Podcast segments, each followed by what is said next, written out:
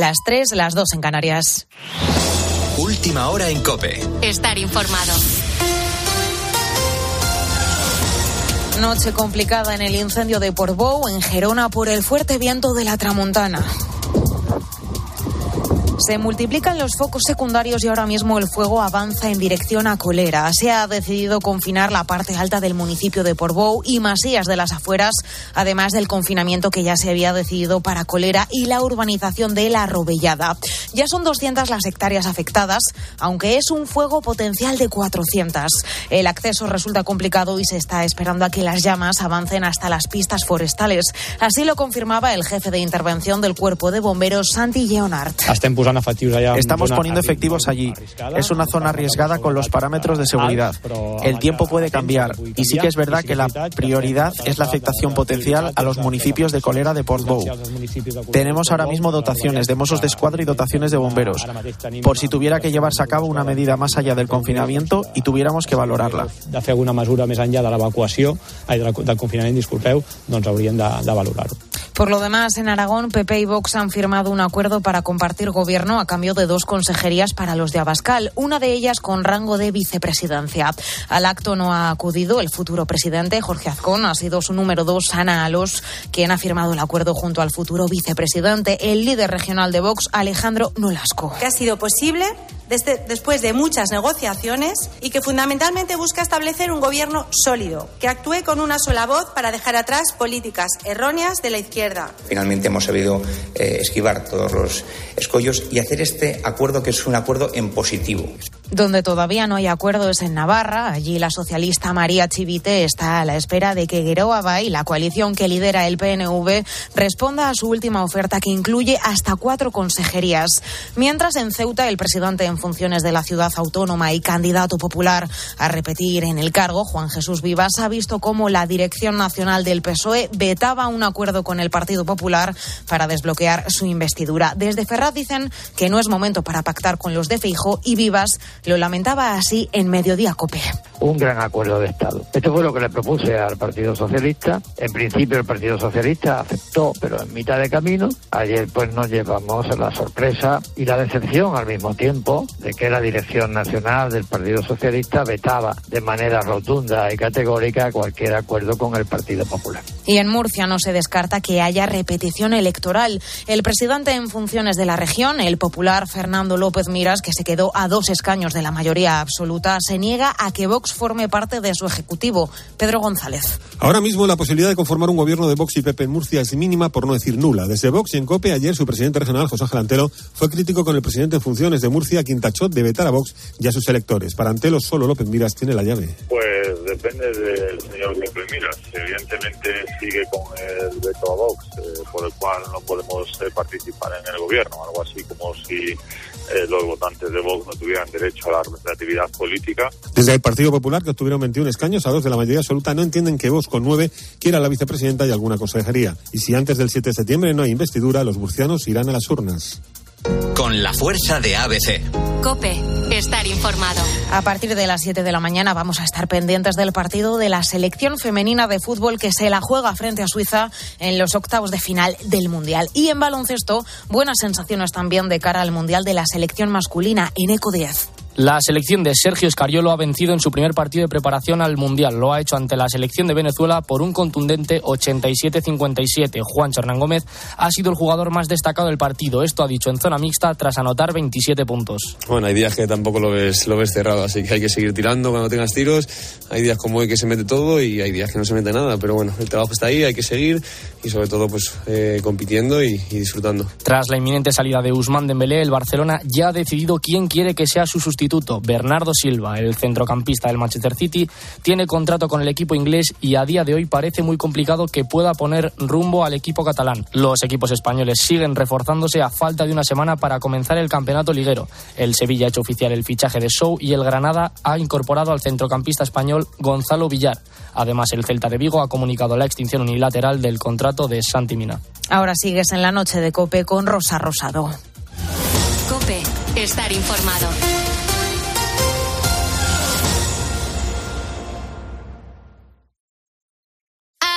Have my Gucci on. I go wear my Louis Rosa Rosado. La noche. Cope. Estar informado. I'll make you double take. Soon as I walk away, call up your chiropractor just in case your neck break. Tell me what you, what you, what you gonna do? Cause I'm about to make a scene, double up that sunscreen. I'm about to turn the heat up, gonna make your glasses steam. Ooh, Tell me what you, what you, what you gonna do? When I do my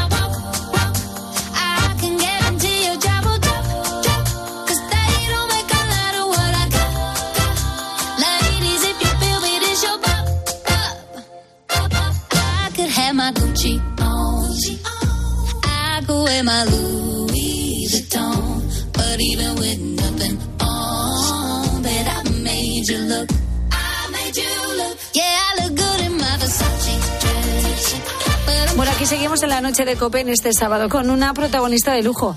Y es que se trata de la única española noveno dan de judo, es decir, que es una brillante judoka. Empezó en un gimnasio solo para chicas cuando tenía 14 años, ahora tiene 71. Se llama Sacramento Moyano y es todo un referente en el deporte femenino de España porque es una auténtica pionera con mayúsculas. Actualmente dirige con su marido una escuela de judo donde entrenan a niños y a mayores y acumula un palmarés de vértigo. Fue 11 veces campeona de España, ganó cinco medallas en europeos, dos platas y tres bronces. También estuvo en el primer mundial femenino de la historia. Y claro, todos nos preguntamos cómo se aficionó este deporte tan poco común hace 57 años en las mujeres. Eh, la palabra de judo y mujer no existía. Yo fui eh, a ver una estaba viendo una carrera de atletismo y vi eh, una exhibición de judo. Me gustó porque yo soy una persona muy activa, soy una persona inquieta, ¿no? Y peleona, y entonces digo, pues voy a probar. Y en todo Madrid solamente había un, gimnasio donde daban clases a las mujeres en aquel entonces. Y me apunté. Y entonces, pues, eh, pues hemos llegado hasta aquí. Bueno, cuando Sacramento empezó en el judo a finales de la década de los 60, no había ni trajes para practicarlo. Tenía que alquilar el traje a la vez que pagaba el gimnasio al que iba a entrenar.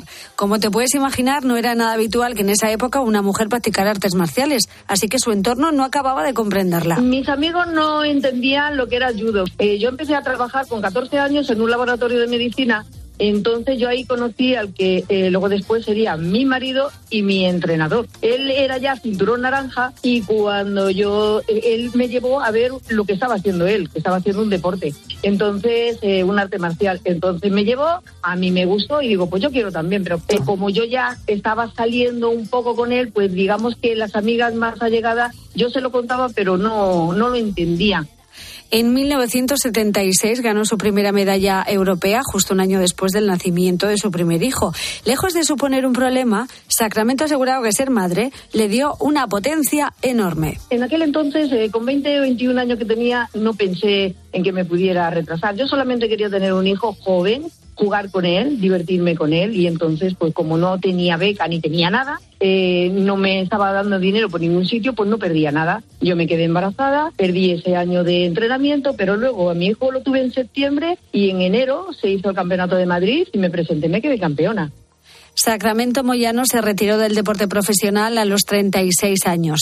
Ahora da clases a los niños en su gimnasio de Vallecas en Madrid. Y todo le ilusiona porque, según ella, el judo se lo ha dado todo. En mi mental, todo, porque yo se lo debo todo. Yo soy una persona súper activa, soy una persona que mm, las lesiones me han respetado, en un sentido de que el judo no es, si tú haces judo bien y técnicamente no tienes por qué lesionarte, nos lesionamos cuando nos forzamos más de la cuenta y queremos hacer lo que lo que no va a salir, pero lo queremos hacer. Entonces, es- eh, me encanta estar con, con la gente, me encanta dar clase a los niños, a los mayores, estar en el mundo de judo como mi vida, ¿no? Y entonces esto lo necesito para seguir. Ella y alguna mujer más de su generación fueron creciendo a la vez que el judo femenino en España. Desde luego, unas auténticas pioneras que abrieron camino a tantas deportistas que han venido después. Escuchas la noche. Con Rosa Rosado. Cope. Estar informado. Bueno, del pasado al presente, porque la inteligencia artificial es algo entre fascinante y aterrador, ¿no te parece? La ciencia ficción ya es una realidad y ahora todos, a través de diferentes programas que están a nuestro alcance, podemos escribir ensayos universitarios en segundos, códigos de programación, podemos componer poesía, una gran fuente de oportunidades para el futuro, pero también de amenazas. Es la inteligencia artificial específica, la que tenemos hoy en día, la que usamos en nuestro día a día, la que tenemos que regular, la que tenemos que entender, la que tenemos que evaluar, la que tenemos que escrutinizar para asegurarnos que no tiene sesgos, que no está violando la privacidad de las personas, que no nos está manipulando, ¿no? Pero es una inteligencia artificial específica, eh, eh, que sabe hacer muy bien una cosa, no que sabe hacerlo bien todo. Enseguida escuchamos a Nuria Oliver Ramírez, que es una de las personas en el mundo que más sabe de inteligencia artificial. Y desde luego poco sabíamos de esto cuando íbamos con nuestra bici de pequeños. ¿eh? Que nos iba a decir que íbamos a tener máquinas que hacen tantas cosas tan fascinantes, ¿no? Bueno, ahora hay bicicletas que van solas, que tienen motor. Pues fíjate. Fíjate. Y hay bicicletas que tienen pequeños ordenadores incorporados que te mide la capacidad de, de calorías que, que estás quemando, te mide todo. Cuando tienes que comer algo porque te está Estamos controlados. seco. Controlados. Eso en nuestra infancia no pasaba. Y a la mínima ibas al suelo con Al la suelo, bici si te descuidabas, que de eso hablamos hoy, de las caídas épicas. Dichosa bici es lo que pensaremos ahora, porque cuando nos caíamos, la verdad es que no nos preocupábamos por si nosotros nos hubiéramos roto algo, sino porque a la bici le haya pasado algo. Yo recuerdo que tenía mi VH azul, madre mía, la tenía poco tiempo y estaba yo súper contenta. Pues sí, me pegué, me pegué un buen revolcón con ella porque íbamos varias amigas y la de delante frenó, yo no me di cuenta, iba mirando y entonces pues claro, le di, perdí el equilibrio y bueno, caímos. Pero claro, cuando me levanté, yo no me miraba en sí lo que yo me había hecho en la rodilla, sino mi VH, la levanté del suelo y miré a ver que no llevase ningún arañazo y, y bueno, no le pasó nada. Uy, gracias a Dios. No le ha pasado nada a la bici. ¿La limpiabais? De descanso, por a- supuesto. Hasta con un algodón y con, con alcohol. Brillante, brillante. Brillante, impecable. Sí, señor. Bueno, ¿tú qué recuerdos tienes de tu primera bicicleta? ¿Quién te enseñó a, a montar en bici y cómo fue pues aquella caída épica, eh? Aquel viaje que te metiste con tu bici. Cuéntanoslo en el Facebook del programa La Noche de Rosa Rosado, en nuestro Twitter, arroba la noche guion bajo rosado y notas de voz al WhatsApp del programa el 687089770.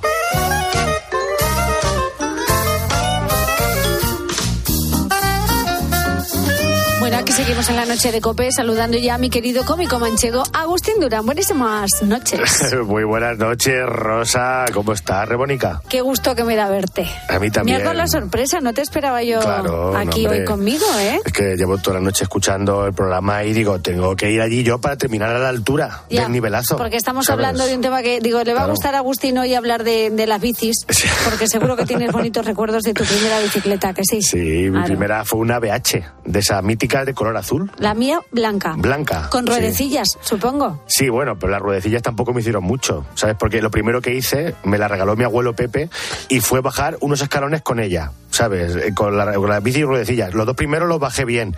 Luego ya los 20 restantes ya caté ladrillo, ¿sabes? Saboreé suelo. Llegué a mi casa con desconchones hasta en el cielo la boca. O sea, ese fue el estreno de la bicicleta. Sí, sí. Y claro, luego le cogerías miedo. Que va, bien miedo. Pues yo no he tenido conocimiento nunca. La, la seguí usando y recuerdo también el día que me las ruedecillas, ¿eh? que, que para no sugestionarme no me dijeron nada. Claro. Y volviste a catar en el suelo. No, bueno, ahí caté pared. ¿eh? Tuve un- también un raspón que empezaba en la oreja y acababa en los tobillos. ¿sabes? Yo creo que si empezamos a contar las veces que te has caído de la bici, nos faltan programas, ¿no? Porque seguro que unas cuantas. He caído más que el Barça en Champions, ¿sabes? Me, me he pegado leche de todos los colores, eh, he catado asfalto, tierra, piedras, he sido sumiller de todos los terrenos imaginables, ¿sabes? Mira, una vez me pegué tal viaje que me incrusté el manillar en el pecho Madre mía. y tuve ahí un coágulo de sangre un par de años en el pecho, ¿Qué ¿sabes? dices? Sí, sí, te lo juro, era como tener un tercer pecho pero sin pezón, ¿sabes? Pero la verdad es que a pesar de los tortazos que me he dado, nunca me he hecho nada grave. Ya, como estás acolchado, tus caídas son más llevaderas, ¿no? Claro, le, le tengo puesto a los huesos una armadura de magro, ¿eh? y entonces por eso daño grande nunca, pero arañazos, desollones, bueno, esos todos los que tú quieras. Bueno, y sí. cuando llegabas a casa con esas rodillas llenas de sangre y tu madre te aplicaba un chorretazo de agua oxigenada, Sí, sí, que empezaba eso como a hervir. Calla, ¿eh? calla. Ahí, qué eh, qué escozor, qué dolor. Pero era como exprimirse un limón en los ojos, ahí, esa espumilla blanca, ¿eh? ¿Te acuerdas? Que veías todas las constelaciones ahí. oh. Es que antes se utilizaba mucho el agua oxigenada, pero últimamente yo creo que está cayendo en desuso, ¿no? Sí, solo la usan los modernos para decolorarse el flequillo, ¿sabes? Pero bueno.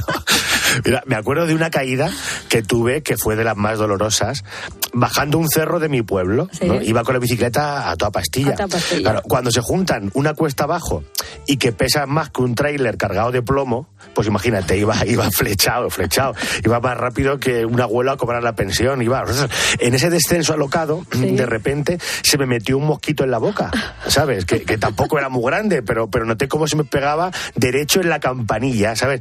Y primero intenté empezar a echarlo de mis hocicos, ¿no? Por, garraspeando. por- por lo que sea, no, no tienes los mosquitos en tu menú. De momento no, no. Si no se pueden hacer chuletas, a mí el animal no me interesa. Pero entonces, ¿qué pudiste? ¿Sacártelo o te lo tragaste directamente? No, intentaba echarlo, pero yo lo notaba en mi garganta como si tuviera ahí agarrado con las uñas. ¿Tú te acuerdas de la canción de Miley Cyrus, la de Wrecking Ball? ¿eh? Wrecking ball, Sí, ¿eh? que salía ahí sentada en una bola de esas con las que demuelen los edificios. Sí, sí, pues así tenía yo al mosquito en mi campanilla, ¿sabes? Ahí era Miley Cyrus de los mosquitos, ahí, eh, pero al garraspear ya te digo, no salía, ¿no? Entonces fui a meterme la mano en la boca y todo esto sin dejar de descender. A, a todo tú tampoco la viste. Sí, y el sí. mosquito pegado ahí en el cielo de la boca, que ya estaba incrustado. O sea, de ahí no se mueve a esa velocidad. se había tapizado con, con mi paladar. Y claro, mientras me hurgaba con las manos la campanilla, solté el manillar de un lado, Oh. Pillé una piedra con la rueda delante y me salí del camino en una curva y me estampé contra unos chaparros, ¿sabes? Unos encinetes. Y me quedé ahí clavado como si hubieran tirado a espinete una cama de velcro, ahí, ¿sabes? Ahí, brum. Madre mía, qué estampa. Y el mosquito, claro, mientras tanto, seguía en el cielo de la boca. Bueno, es bueno, no sé, es que cuando me dio el guarrazo, el mosquito dejó de estar en la punta de mi escala de prioridades, ¿sabes? Porque yo qué sé, no sé si me lo tragué, si se fue, porque ahora lo que me preocupaba en ese momento era que estaba incrustado en un matorral, cuyas hojas pinchan, porque tú has visto cómo son las hojas de las encinas. Hombre, llevan claro. muchos pinchitos así alrededor. Eso, eso. Ay, madre Agustín. Pues yo todo eso rodeado de pinchos, de ramas, me intentaba soltar de un sitio y me clavaba por otro. Tú y solico. Sí, yo solo, yo solo. Qué pena. Mira, la camiseta que llevaba, que era de propaganda del Colacao, ¿te acuerdas? Las que daban. Sí, ¿eh? De- yo creo que era del Mundial del 86. que era una camiseta que te valía, te ponías con 6 años y te valía hasta los 20, ¿sabes? Porque era, daban, daban talla. Esa camiseta se quedó como si lo hubiera metido en una lavadora con 500 navajas de Albacete. Ay, O sea, madre. tenía más agujeros que la cabeza de un salero. Y, y mi cuerpo, entre pinchazos, arañazos, ronchas, bueno, la pasión de Bruce Willis a mi lado eran los cantajuegos, ¿sabes? Bueno, ¿y la bici cómo acabó? Porque claro, te caías y lo primero que decías, ay, que no le pasen a mi bici, ay, que a mi bici no le pase nada, se quedaría ahí también incrustada. Sí, pero bueno, para la bici no le pasó ni media. Ah, mira qué bien. Ya sabes tú que las antiguas eran de esas de hierro del verdad, bueno, sí, ¿eh? sí, sí, o sea, eran más duras que el pecho de un transformer. Eso tenían más arañazos que la puerta del baño de un instituto, eso sí, pero con las caídas no le pasaba nada. No se rompía la bicicleta ni ninguno de los extras que tenían las bicis de entonces, ¿eh? Nada, nada, eran muy Todo- duras. Todo intacto. El timbre ese, ¿eh? que aunque se oxidara seguía sonando, el crin, crin, crin, crin. ¿Te acuerdas? La luz, la luz que funcionaba con una dinamo que estaba pegada a la rueda, eso tampoco se rompía. Sí, sí, ¿sabes? sí, sí. Y además también tenían una cestita en el manillar, En el manillar. Muy, muy útil, ¿sabes? Que cuando eras pequeño, yo me acuerdo que mi abuelo me llevaba ahí sentado con las patas colgando en la, en la bici. Ahora te iba a llevar regular. Sí, ahora se hacía una 15 de riñón, Sí. el pobre. Yo iba o- más en el porta. eh, ¿Atrás? Sí, con las Claro. piernas así de patarra, porque decía, cuidado, no se te mete el pie en la rueda. Claro, claro, claro, claro. O de lado. O de lado O de también. lado en el Bueno, va, de- oye, va, una vez se me metieron los cordones de la zapatilla en la, eh, Ay, en la cadera, yendo atrás, ¿sabes? Bueno, bueno, bueno. Eso Eso- es un estropicios, es ¿eh? un estro- bueno, que es Eso pasa estropicio. al suelo de morros. No, no, vas tú, el que va conduciendo, vas todos, todo el mundo, todo ¿sabes? mundo. Todo el mundo y tu pierna enrollada ahí en la, en la cadera. Sí, sí, las cadenas que se Sí, salían sí. cada dos por tres también de la Bueno, bicicleta. bueno, yo me acuerdo que mi abuelo en la parte de atrás puso un transportín, que entonces ya no podías ir sentado porque ahí puso una, una caja de fruta. ¿Sabes? Sí, y, y para- la ató con dos pulpos. Pa- y la llevaba para traer melones y Eso tomates de la decir, para huerta. los melones y los tomates. Era, la bici era completa. Bueno, y era, ya te digo, era más dura que un sándwich de mármol. Es verdad. sí. Ahora las bicicletas son más caras y duran bastante menos. Sí. Bueno, hay algunas que son más caras que un coche. Sí, ¿eh? sí, un amigo mío se ha comprado una que me dijo que le había costado 12.000 euros, ¿sabes? Pero tus ojos... y- Calla, calla, y- calla, calla, que era de oro macizo. Eso le pregunté yo, que si es que venía con Indurain montado. Y, y- y me dice que no, que bueno, que aparte de que el cuadro de carbono de no sé qué, y es que lleva un motor también de no sé cuántos vatios. Digo, una bici con motor. Eso digo yo, una bici con motor, que también está muy de moda ahora. Bueno, las bici Madrid estas son Sí. bicis con motor, es lo único que conozco yo de estas bicis. Bueno, pero como medio de transporte bien. pero para deporte... Para deporte, eso digo no, yo. Perdóname, pero es una tonta. Es como hacer musculación levantando pesas de cartón. Razón. Pues no, no, no le veo el fuste. Yo creo que nunca me compré una bici de esas con motor. Además, que te voy a decir una cosa, a mí me gusta la bici, pero no me gustan los pseudociclistas. Esos que utilizan el ciclismo como una excusa para el alcoholismo. ¿Qué eh, dices? hombre, ¿Pero qué hablas? A ver, explícate. Hombre, como que no los conoces tú, que quedan los fines de semana para salir con las bicis y a lo mejor se dan un paseillo, ¿eh? dan una vuelta en una rotonda y luego ya lo que hacen es que se meten en el bar y hacen el tour de Francia de los botellines. Acabáramos. ¿Sí o no? Ahora sí, sí. Ahora en mi pueblo vas al bar y, y los fines de semana todo lleno de ciclistas y todo el botellín en mano. Bueno, ¿sabes? en tu pueblo y en la ciudad, ¿eh? en la capital. También. Yo aquí veo mogollón de gente así los domingos que se juntan al mediodía, un grupo de ciclistas y todos en el bar. Digo, bueno, supongo que habrán salido esta mañana temprano. Se lleva mucho eso. Eso es para recuperar energías y para darse un homenaje por la ruta. Claro que no, que Es no. un aliciente para salir. Ah, el aliciente. No, mira, a lo que yo- tú llamas aliciente, yo lo llamo excusa, ¿eh? para ponerse finos de cervezas. Porque claro, no es lo mismo decir en casa, me voy con la bicicleta a dar una vuelta, ¿eh? que decir, me voy al bar a agotar las existencias de la Mount. Nunca ¿sabes? lo había visto yo Claro, desde ese punto no, de no, vista. es que no se, no se recibe igual el mensaje, ¿sabes? Mira, te voy a explicar cantando, verás.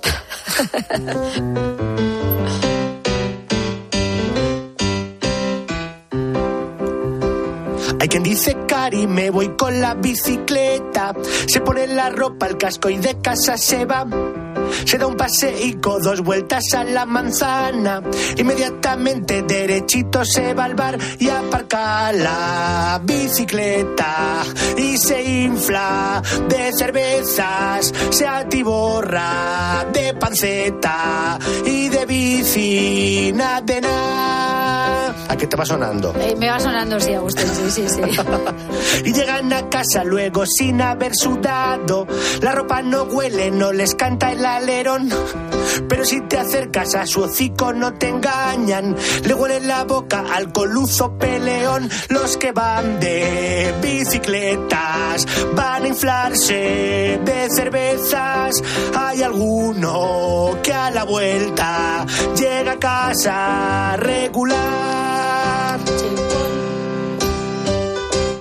Te voy a decir una cosa. Por tu culpa, este fin de semana más de un marido se va a encontrar la bicicleta pinchada cuando vaya a echar mano, porque les acabas de quitar la careta. Bueno, alguien tenía que hacerlo. ¿eh? Alguien tenía que hacerlo. De todas formas, te diré que los ciclistas no son los únicos que utilizan esta estratagema. Ah, ¿no? Hombre, los que quedan a echar un partidillo también hacen esto, ¿no? Ah, bueno, hay mucho de eso también, Claro, ¿eh? Jugar al fútbol y después lo que llaman el postpartido, ¿eh? el cual igual consiste en beber cerveza y ponerte tapas hasta el corvejón. Por eso hay mujeres que, que- que viven en el engaño porque dicen, mi marido juega mucho a fútbol pero no adelgaza. Ahí, ¿eh? ahí lo has No dicho, adelgaza. claro. Lo que queman con el deporte lo recuperan en el bar sobre la marcha. Pero bueno, que también hay quien hace deporte de verdad, hombre. Sí, hombre. Pocos, pero algunos Hombre, hay. hay muchos. Yo los he visto, que sí, que de verdad que yo era de esos. Yo era de los que hacía deporte de verdad. ¿eh? Yo de los que todos los días salía a correr, a sudar, a ponerme al límite. Yo era un junkie del deporte. Ya, hay un término medio entre ser un yonki del deporte y convertirse en luchador de sumo. Así que explícanos por qué dejaste de correr. Hombre, pues por eso, porque me lesioné los isquiotibiales, los dos al mismo tiempo. Iba por la calle andando como si no tuviera rodillas, como un Playmobil escocío, ¿sabes? Y luego ya me hice la peor lesión que se puede tener un deportista, ¿sabes? Ya, ya, te Ya. rompiste el cruzado. No. Tuviste la temida triada. Tuve y tengo un E15 de fuerza de voluntad. ¿eh? Eso, Eso, eso gordo, ¿eh? eso es lo peor, eso es lo peor. Porque cuando tienes fuerza de voluntad y quieres hacer deporte, sacas tiempo de donde no lo hay. ¿Sabes? Yo me acuerdo que salía de trabajar a las 10, a las 11 de la noche y estaba y me ponía a correr aunque hubiera 10 grados bajo cero. Y si un día no podía por la noche, me levantaba una hora antes, me iba por la mañana con unas legañas como rodaballos. ¿Qué dices? ¿Qué Claro, porque tenía fuerza de voluntad. Ahora se me ha extinguido, no sé dónde ha ido, ¿sabes? No lo Pues sé, es no sé una está. pena. Vamos a hacer un llamamiento desde aquí. Si alguien encuentra la fuerza de voluntad de Agustín, que nos la mande. A ver si la recupera. Vale, a ver si está por ahí. Mira, eso. para terminar, te he traído lo que es un deportista de verdad. A ver. Porque hace dos semanas Sí. se batió el récord Guinness de distancia recorrida en una semana en bicicleta. Una semana en bici. Sí, eh, eh, un belga, Mathieu Bon, Sí. ha recorrido 3.619 kilómetros en una semana. eh. Echa cálculos. 517 kilómetros al día, eh, más o menos como ir de Madrid a Sevilla en bicicleta. Caramba, me duele las piernas solo de pensarlo. Y a mí el culo también, ¿sabes? También. De, de pensar. Pero fíjate, solo dormía dos horas al día y el resto del tiempo a pedalear. Qué barbaridad. Pues este señor ha batido el récord Guinness de recorrer distancia en una semana en bicicleta, pero estoy segura de que ahora tiene que estar batiendo también el récord Guinness de agujetas. Que eso no puede ser sano, Agustín. No, no, pienso mucho en su culo, ¿verdad? Tiene, tiene que molestarle hasta la brisa, Sí, sí, ¿sabes? sí, o bueno, sí. eso o lo tiene acorazado. Pero vamos, esta semana seguro que este hombre está durmiendo boca abajo porque, madre mía. Encima, Rosa, el artista, ha declarado en una entrevista que, que vi ayer que lo más difícil no ha sido recorrer la distancia, sino luchar contra el sueño. Claro, ¿sabes? es que habrá dormido el pobre 14, 15 horas. Claro. Qué barbaridad. Tenía que haberle puesto unas ruedecillas y dormir en las cuestas abajo. ¿Sabes? Es que no, no estaba bien pensado esto. No, no, no, no era un plan sin fisuras. Bueno, pues nada, anímate e intenta tú superar el récord. Puede estar tranquilo el belga, el belga conmigo. ¿eh? Si fuera un récord de comer huevos fritos, entonces ya sería otra cosa. Pero no, no está programado mi cuerpo para hacer 3.600 kilómetros en una semana. Ni en un ¿sabes? año.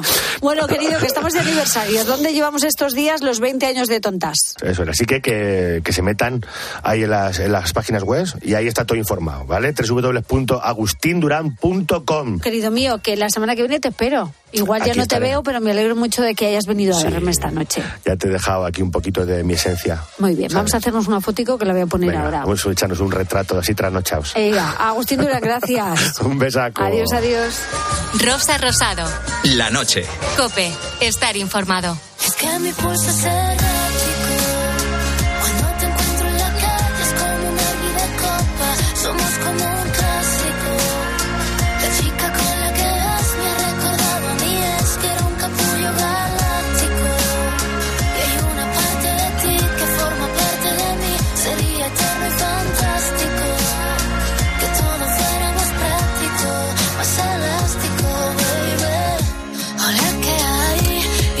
Pues un clásico en nuestras vidas también es la bicicleta. Quien no ha tenido una o tiene una o varias, ¿no? O sale solo acompañado a montar en bici. Ir en familia, por ejemplo, en bici es toda una experiencia. Salir en caravana ciclista también.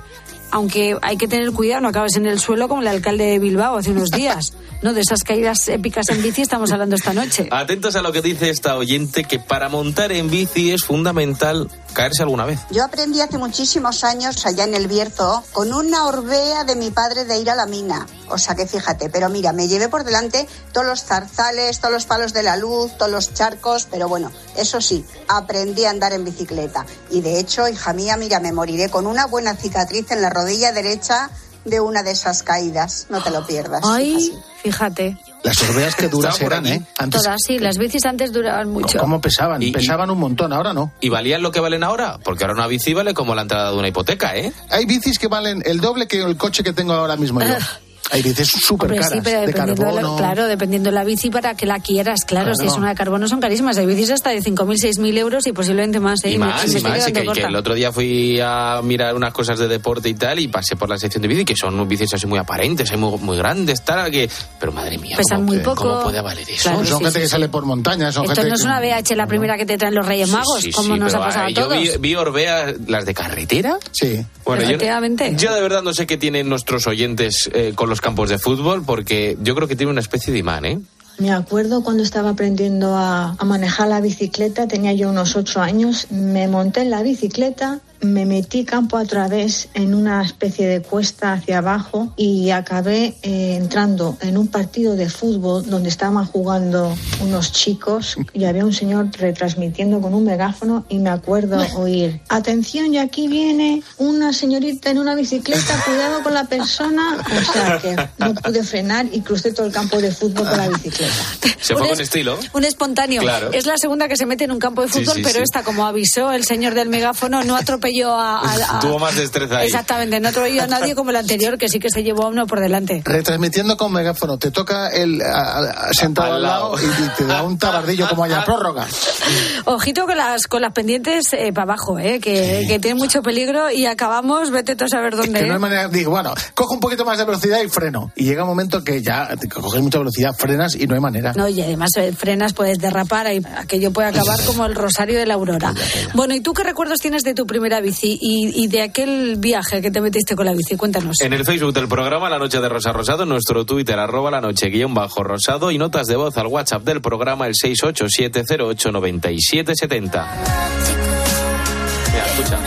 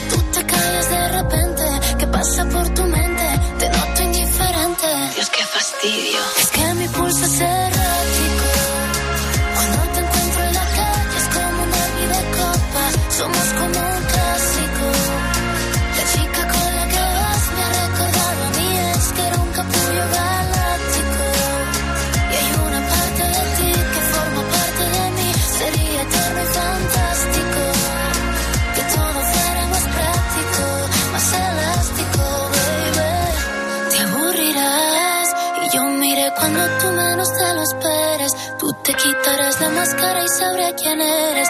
Y lo que antes te encantaba ya no te apetece. Y yo me olvidaré de ti y tú me olvidarás. Como si todo lo vivido no pasó jamás.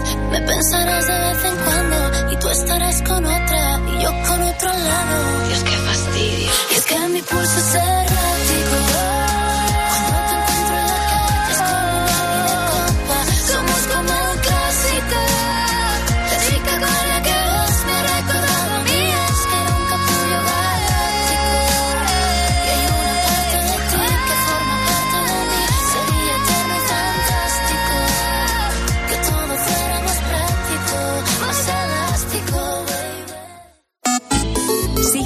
Twitter en arroba cope y en facebook.com barra cope.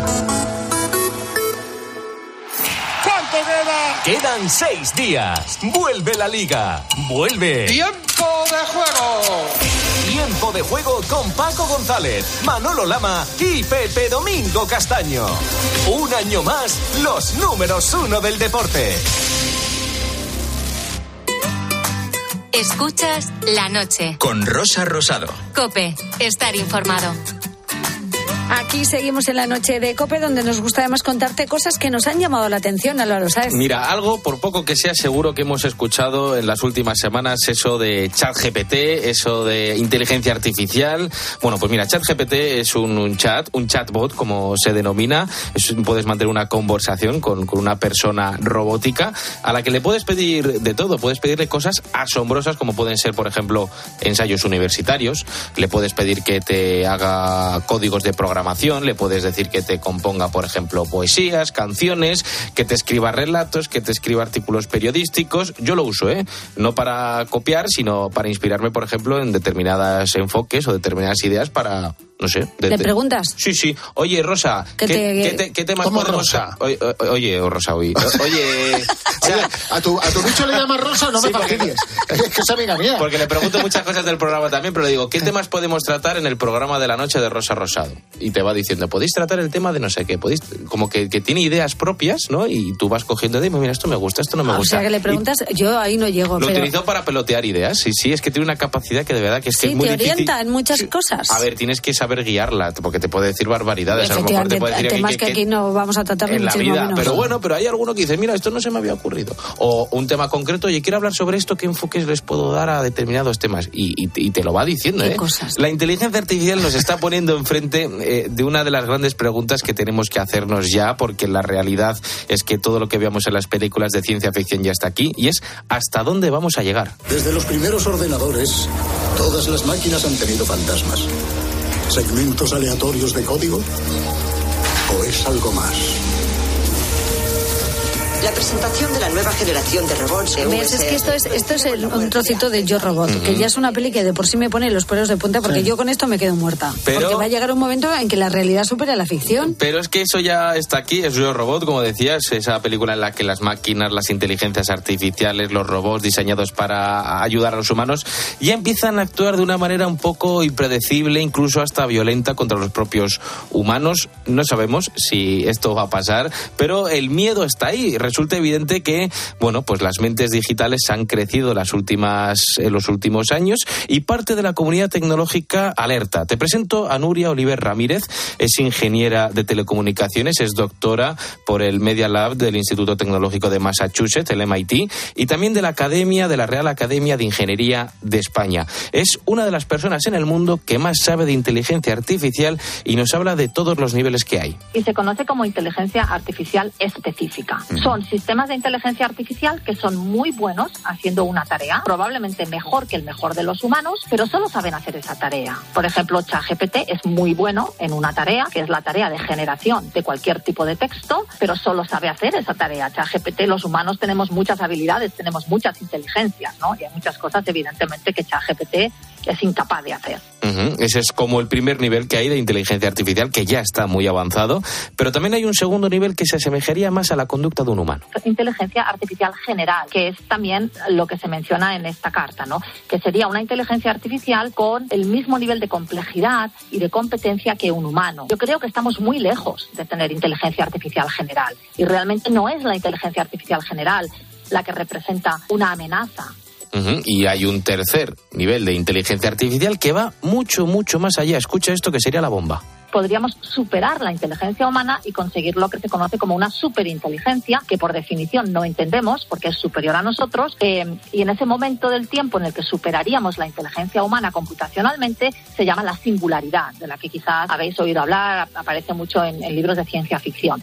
A mí todo esto me da un poquito de miedo, ¿eh? también te digo. Da, da respetito. Mira, Sí, la, la semana pasada Elon Musk y algunos científicos pidieron hacer una especie como de pausa en, en el avance de esta inteligencia artificial, pero ojo, Nuria alerta sobre la que tenemos ya entre nosotros y que tenemos que estar muy vigilantes. Es la inteligencia artificial específica, la que tenemos hoy en día, la que usamos en nuestro día a día, la que tenemos que regular, la que tenemos que entender, la que tenemos que evaluar, la que tenemos que escrutinizar para asegurarnos que no tiene sesgos, que no está violando la privacidad de las personas, que no nos está manipulando, ¿no? Pero es una inteligencia artificial específica, eh, eh, que sabe hacer muy bien una cosa, no que sabe hacerlo bien todo.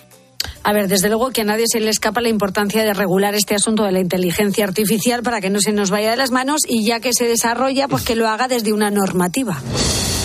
Escuchas la noche. Con Rosa Rosado. Cope, estar informado.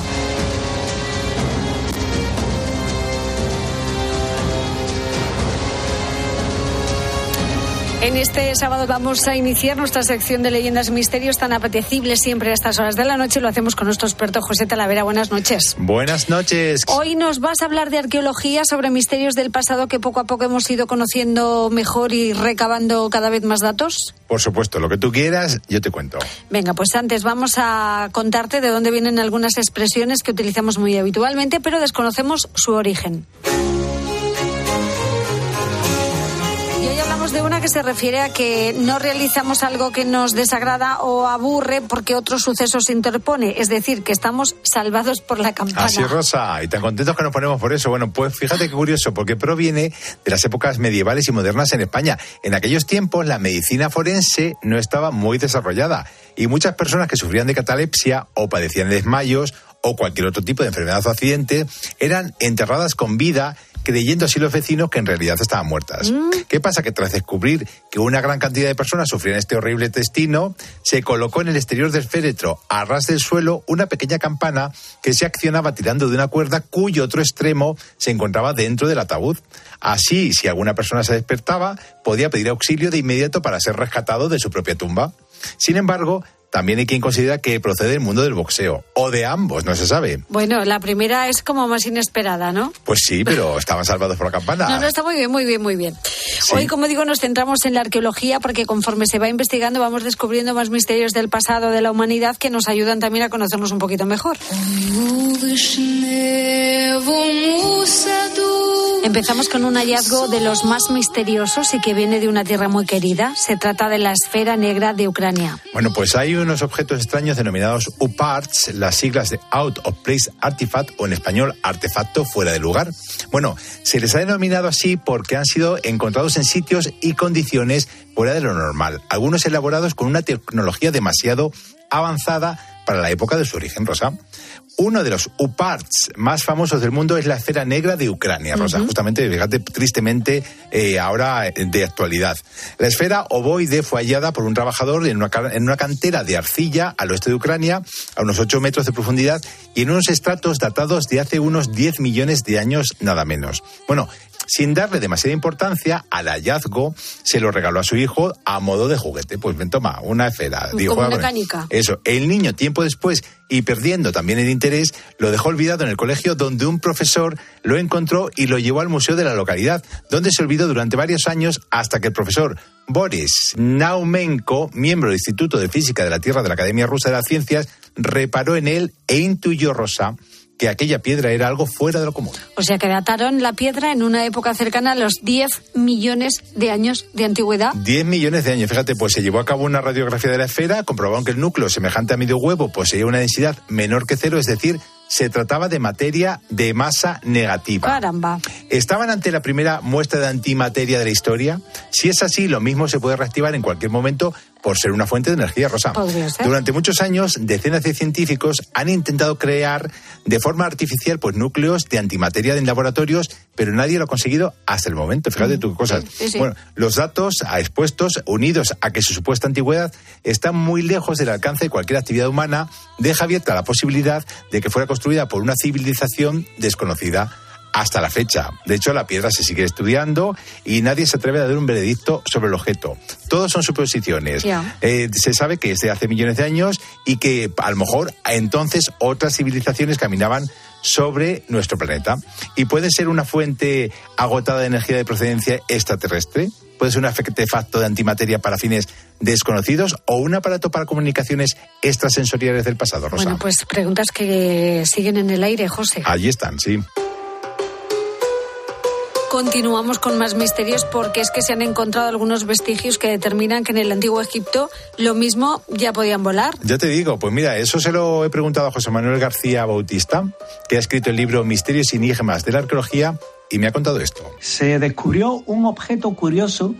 Era un pájaro, pero extrañaba la posición de las alas y también la posición de la cola. Cuando se hicieron diferentes estudios sobre este objeto, se descubrió que se comportaba de forma aerodinámica, que las alas estaban justamente en la posición que deberían de tener un aeroplano o avión para volar y que la cola estaba en vertical porque se comportaba como el timón de un avión.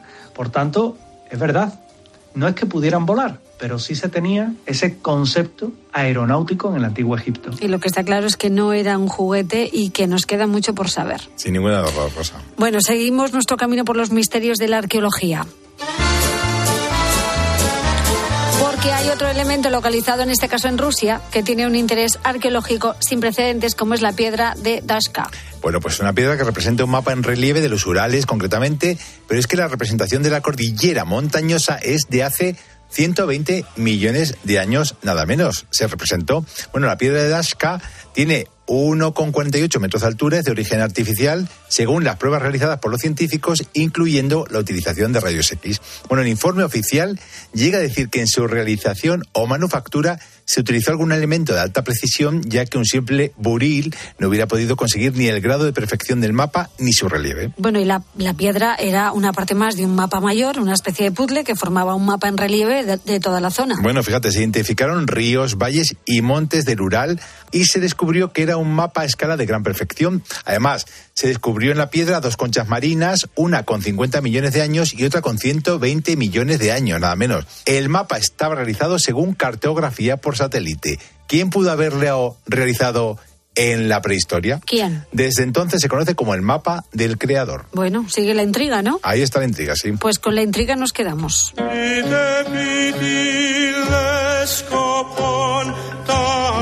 Misterios que esconde la arquitectura, porque también hay un descubrimiento fascinante que es el mecanismo de Antiquitera. Sí que se dice que podría ser el primer ordenador de la historia, pero del siglo I antes de Cristo, nada menos. Fíjate. Bueno, a ver qué nos cuenta José Manuel García Bautista sobre esto.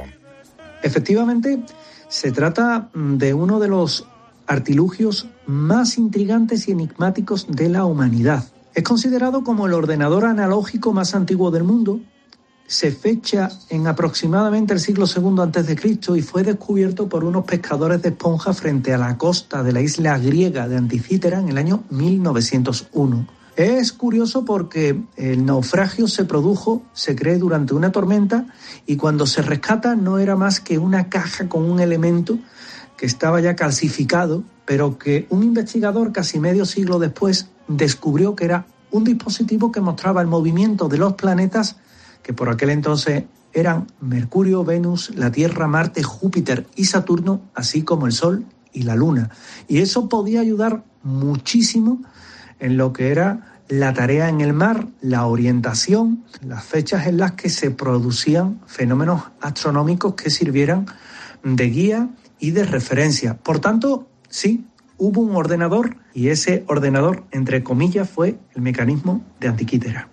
¿Qué Impresionante. te parece, Rosa? Lo que pasa en la arqueología. Bueno, pues mira, también le he preguntado por unos extraños objetos que podría tener grabada información de otros tiempos, que son los discos dropa, como los disquetes que había antes. Mira, Nos referimos a los que descubre en el año 1938 el arqueólogo chino Chiputei. En una serie de tumbas se descubren 700 discos en piedra de 30 centímetros de diámetro con un agujero en el centro de 20 milímetros de ancho y surcos. Son las piedras dropa, piedras que tendrían una serie de información que no ha podido ser descifrada de una civilización anterior a nosotros que hasta el momento por el hermetismo chino pues no ha trascendido. Bueno, todo lo que tenga que ver con civilizaciones anteriores a nosotros nos encanta. sin ninguna duda. Bueno, pues es impresionante todos los misterios que esconde la arqueología, ¿no te parece? Me parece increíble. Deberíamos volver a ella algún que otro día. Pues cuando tú quieras, Rosa. Porque ahora vamos a conocer en un minuto y poco más la vida, milagros o misterios más llamativos de alguno de los personajes, momentos o lugares más importantes de la historia. Bueno, vamos a hablar sobre el Triángulo de las Bermudas, que es un misterio que ha fascinado a generaciones y generaciones de personas. Bueno, esta leyenda comenzó con la inexplicable desaparición de un grupo de aviones militares que llevaba a 14 hombres a bordo cerca de la costa sur de Florida en diciembre de 1945, nada menos. Estamos entrando en aguas blancas. Nada se ve bien, dijo el comandante del vuelo antes de que se perdiera el contacto por radio. Trece soldados más enviados a buscar los aviones extraviados también desaparecieron, Rosa.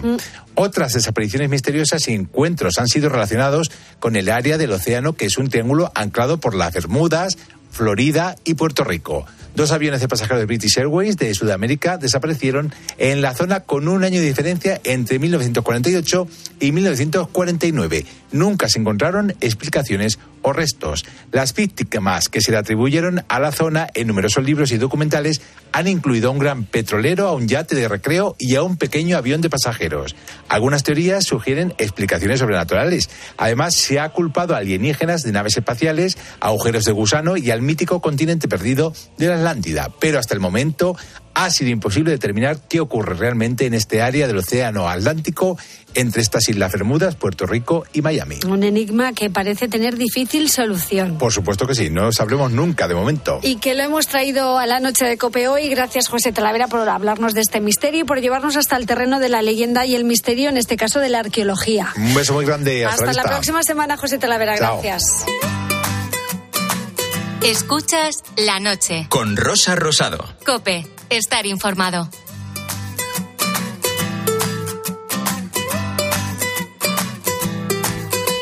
Aquí seguimos en la noche de Cope, donde nos gusta contarte historias, oye, curiosas, que Y nos, nos- han llamado la Y atención. nos vamos a ir a Mesopotamia. Pues venga. Efecto túnel del viento, Roberto. Pues mira, las eh, ciudades antiguas de Mesopotamia, te puedo decir algunas. Uma, Lagash, Kish, No, que, he dicho que, me hagas Ur el efecto y sonoro del Uruk. túnel de viento. Ah. O sea, un túnel ahí para... Y nos vamos a...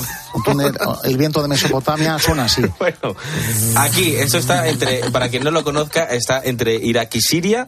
Ahí eh, eh, pues aparecieron las primeras civilizaciones. eh, eh, Mesopotamia significa entre dos ríos, Sí. que eran el Tigris y el Éufrates. Potamos, Potamu, el río en eh, griego. Mira, ¿Es verdad? Efectivamente. Claro. sí.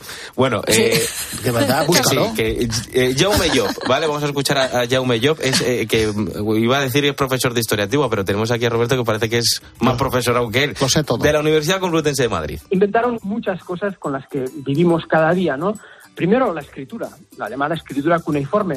Fueron los que inventaron la ciudad. Es decir, antes de ellos no existían ciudades como tales. La primera ciudad de la historia es Uruk. Son los primeros que inventan el- lo que es el derecho, un orden jurídico para lo que es esas sociedades. Fueron los que inventaron, eh, digamos, los canales para irrigar y la irrigación. Bueno, y después son los primeros imperios de la historia. Eso aparece en Mesopotamia por primera vez.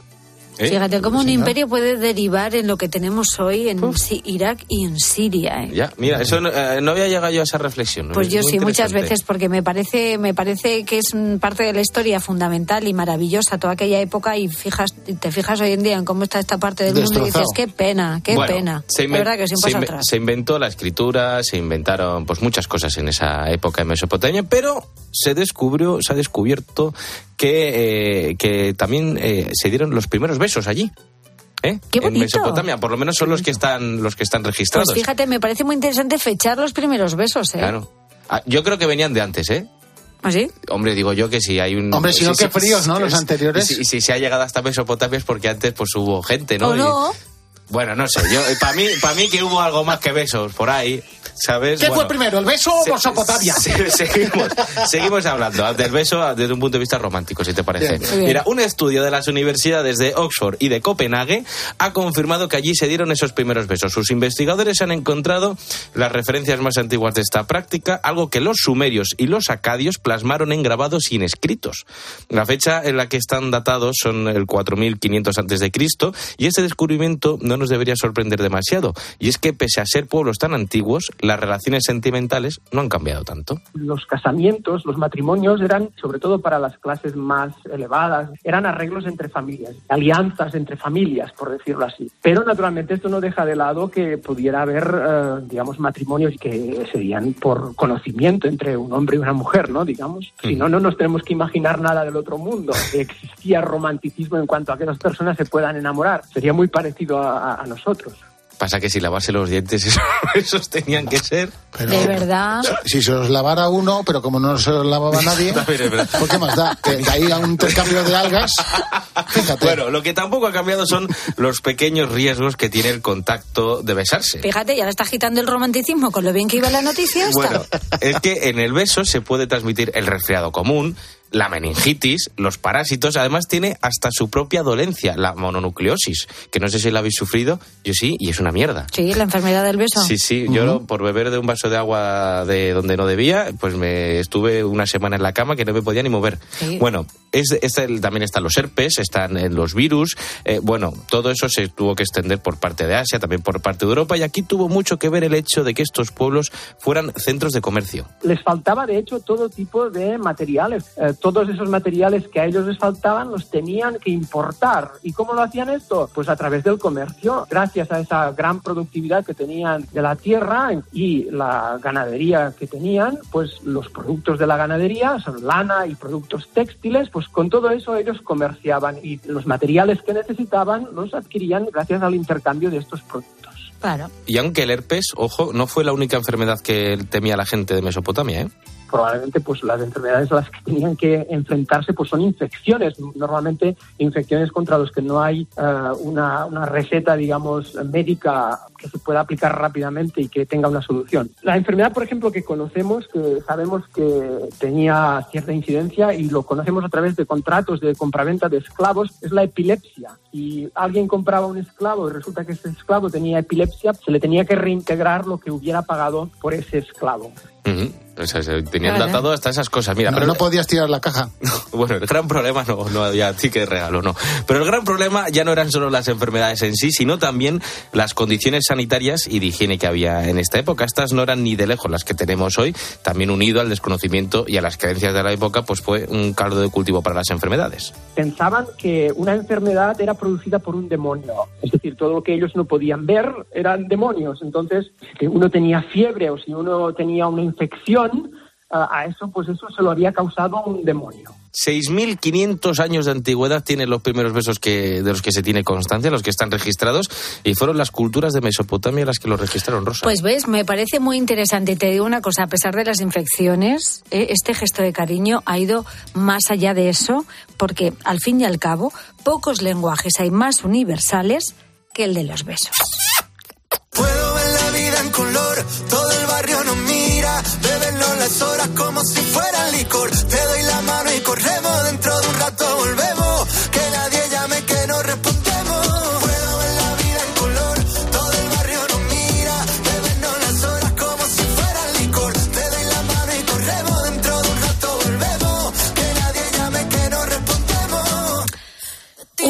Último vistazo a las redes sociales antes de echar el cierre al programa de hoy. ¿Qué recuerdos tienes de tu primera bicicleta? ¿Quién te enseñó a montar y cuál fue aquel viaje que te metiste mm, que no has conseguido olvidar? Es que eso es lo que nunca se nos olvida de la, de la bici rosa. Ni el guantazo, ni nuestros padres tampoco enfadados al romper la bici. Pues yo me acuerdo cuando pues tendría 10, 11 años más o menos. Me compró mi madre una bicicleta de esas, de las primeras que salieron de esas de montaña. Y nada, yo todo feliz que me fui con la bicicleta, me metí entre unos pinares, pegué un salto y fue tan bonito que lo volví a repetir otra vez y el segundo salto me empotré contra un árbol. Y dejé la rueda delantera toda chafada. Malo cuando llegué a casa y vio mi madre la bicicleta, la de guantaje me pegó. Todavía me duele.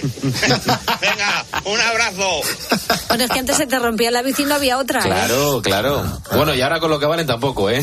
Ahora como de la bici imaginaria. Ya, ya, ya. Arreglando pinchazos, no había manera. Eh, Uno de estos parches auto, autopegantes. Bueno, autopegantes mi de que- padre sigue arreglando los pinchazos de la bici. Mi padre que se mueve en bici por el pueblo sigue Sí. arreglando so- los pinchazos suyos y, y de los demás, claro.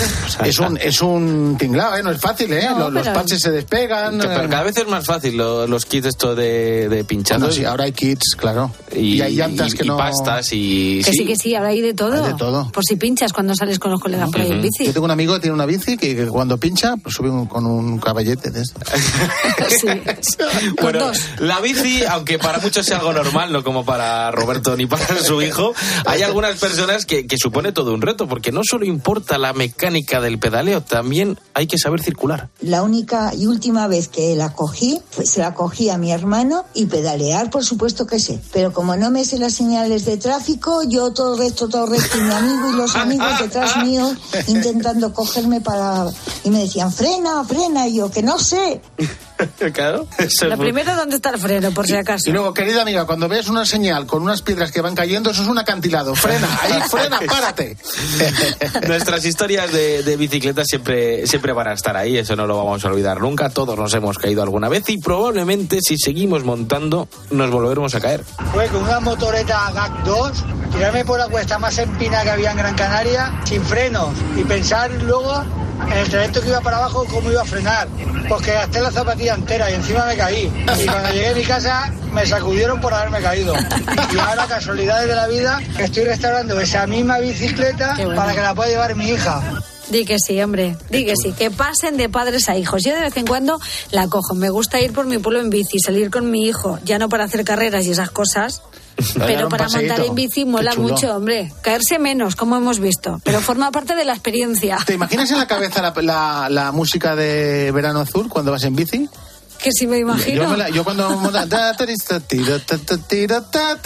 yo me la imagino. Qué veranos más chulos, ¿eh? Qué chulos, Qué, veranos en bici, con los amigos y con esa banda sonora tan increíble. Vamos a merendar todos con la bici, eh. Qué bonito. que siempre, qué que no se pierda, que no se pierda la bicicleta, que no se sustituyan por patinetes eléctricos. No les quitemos esas cosas a los niños. Bueno, gracias a todos por vuestros mensajes, que nos vamos ya, pero ¿Ya? seguimos abiertos en las redes sociales del programa.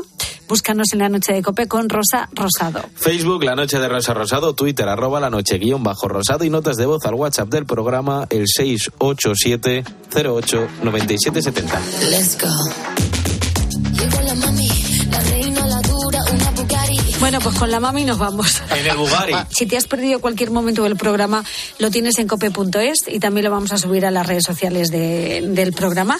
Y querido Álvaro Sáez, gracias y hasta la próxima semana. Querida Rosa, muchas gracias. Hasta la semana que viene. Bueno, te veo el lunes, sí. A Roberto Alcaraz no le vemos hasta la semana que viene. Eso es. Porque ese es el que no trabaja, que, que la gente se entere. Roberto es el que no trabaja. Sí, trabaja. Yo estoy toda la semana inspirándome para venir aquí y disfrutar de la vida. Tengo un mensaje de WhatsApp, Roberto, lo voy a leer.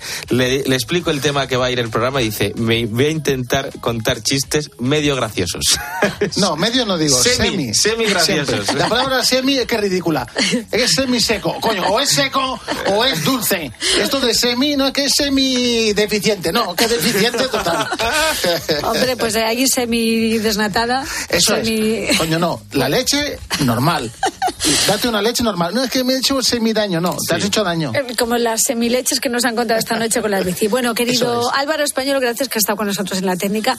También a Mariano García y a todos vosotros por acompañarnos con vuestros mensajes y vuestra compañía. Como siempre ha sido un placer. Saludos de Rosa Rosado. Cuidado con la bici, ¿eh? Y hasta la semana que viene. Sé feliz. Adiós.